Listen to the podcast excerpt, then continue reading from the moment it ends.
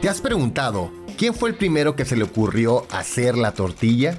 ¿Cómo fue que alguien dijo, hay que hacer una guitarra? O por ejemplo, comerse la primera cebolla. Bueno, pues yo sí, y la verdad es que la curiosidad me mata. Es por eso que me obligo a investigar compartiendo un podcast contigo. Más interesante que tener algo de qué hablar. escucha mi podcast y te prometo que siempre tendrás un tema de conversación. La historia de todas las cosas por Tony Hernández.